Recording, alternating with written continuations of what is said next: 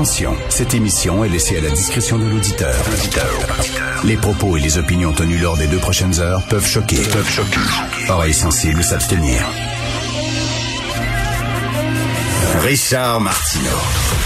Martino. Un animateur pas comme les autres. Richard Martineau. Cube Radio. Alors, bon lundi, content de vous retrouver après ce week-end idyllique.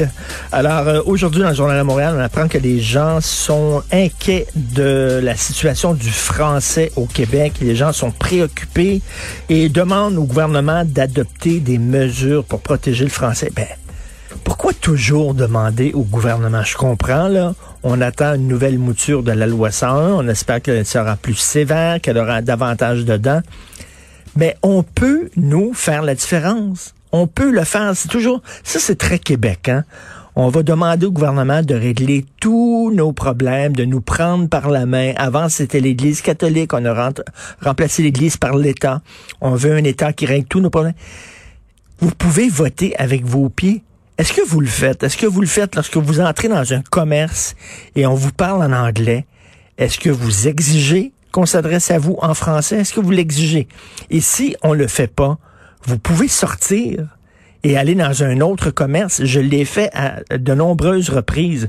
Et c'est drôle, à chaque fois que je fais ça devant mes filles qui ont 24 et 21 ans, elles détestent, puis même mon fils, 12 ans, il déteste ça. Papa, tu fais un scandale. Puis tu non, je me tiens debout. Papa, arrête, là. Là, je demande, est-ce que vous avez un menu en français, s'il vous plaît? Je suis allé dans un restaurant mexicain, menu en anglais. Est-ce que vous avez un menu en français? Non, j'ai pas de menu en français. Pourquoi vous avez pas de menu en français? Comment ça se fait? Papa, arrête! Non, arrête. Pourquoi arrête? Non. C'est drôle, les jeunes ont vraiment énormément de difficultés avec ça de défendre. On peut faire la différence. Et euh, je me souviens, à Laval, j'étais allé dans un commerce et euh, la dame, euh, la vendeuse, euh, me parlait en anglais. Et là, j'ai dit, est-ce que vous pouvez me parler en français, s'il vous plaît? Inc- incapable. Ma blonde fait venir la gérante de la vendeuse. Euh, comment ça, elle parle pas euh, français, mais elle parle deux langues. La femme a dit bilingue. Elle parle anglais, mandarin. Ah, tiens, regardons ça, le mandarin est devenu maintenant une langue officielle. Elle dit oui, euh, on a beaucoup, vous savez, on a beaucoup, beaucoup de clients, de clientes euh, chinoises, asiatiques, donc elle parle mandarin. Ah, ouais, c'est le fun.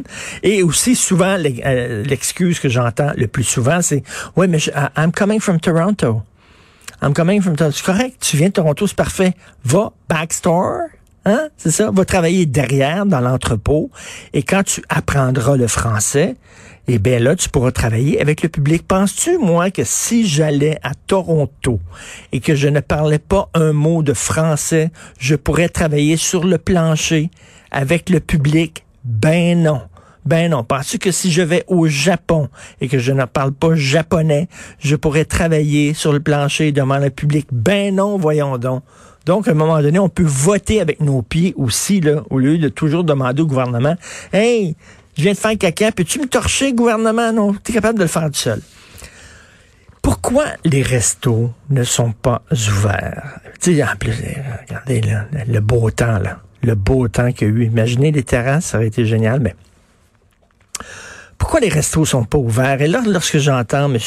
Legault, M. Arruda dire ben c'est pas prudent, blablabla, il y a des il y a des agglomérations, les gens se, voient, tu sais, avant d'entrer dans le resto, ils sont tous euh, ensemble. C'est pas vrai, c'est pas vrai. Je suis allé dans des restaurants avant qu'on les qu'on prenne la décision de les euh, refermer, de, de confiner tout le monde.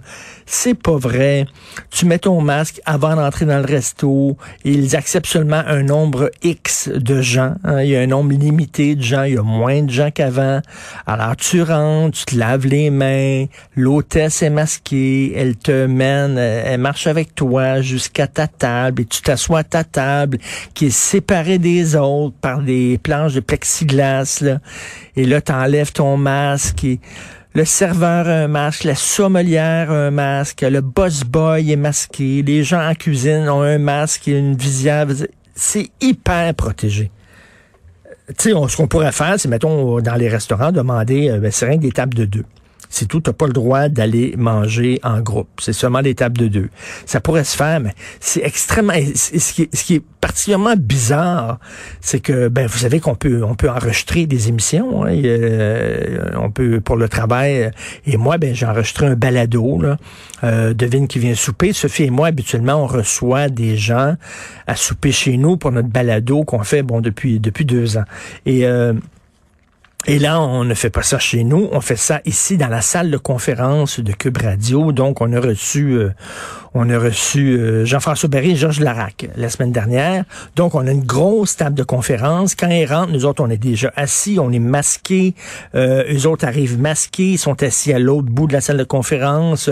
On mange, on a, on a et les techniciens, eh ben, la, réalisatrice euh, nous branche euh, notre micro, elle est masquée. Puis c'est qu'une fois tout le monde est, branché, puis tout ça, on enlève notre masque, puis là, on fait ça, on enregistre ça. Ça, c'est correct. Ça, c'est permis. Ça, là, par la loi, c'est permis, je peux faire ça, mais je peux pas aller, la même chose, manger, mais dans un restaurant, c'est impossible. Je comprends pas. Il y a des, il y a des incongruités là, que je ne comprends pas. C'est bien plus dangereux dans une station de métro. C'est beaucoup plus dangereux dans un Costco. Christy, là, les gens sont dans les musées. Comment ça, les musées sont pas ouverts? Ce serait génial pouvoir aller au musée d'art contemporain, pouvoir aller au musée des beaux-arts ou à Québec, au musée national des beaux-arts, au musée de la civilisation à Québec qui est super.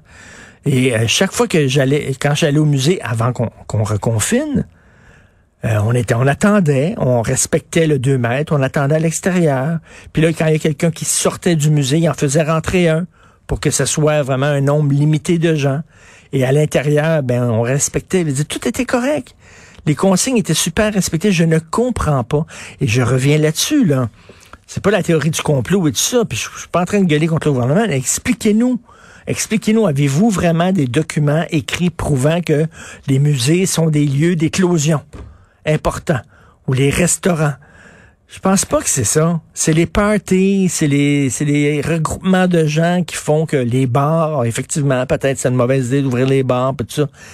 Mais je pense que les restos auraient pu fort bien demeurer ouverts, les musées, les salles de cinéma, les salles de spectacle, on faisait sortir, on faisait sortir rangée par rangée, la rangée AA, les gens sortent, la rangée A.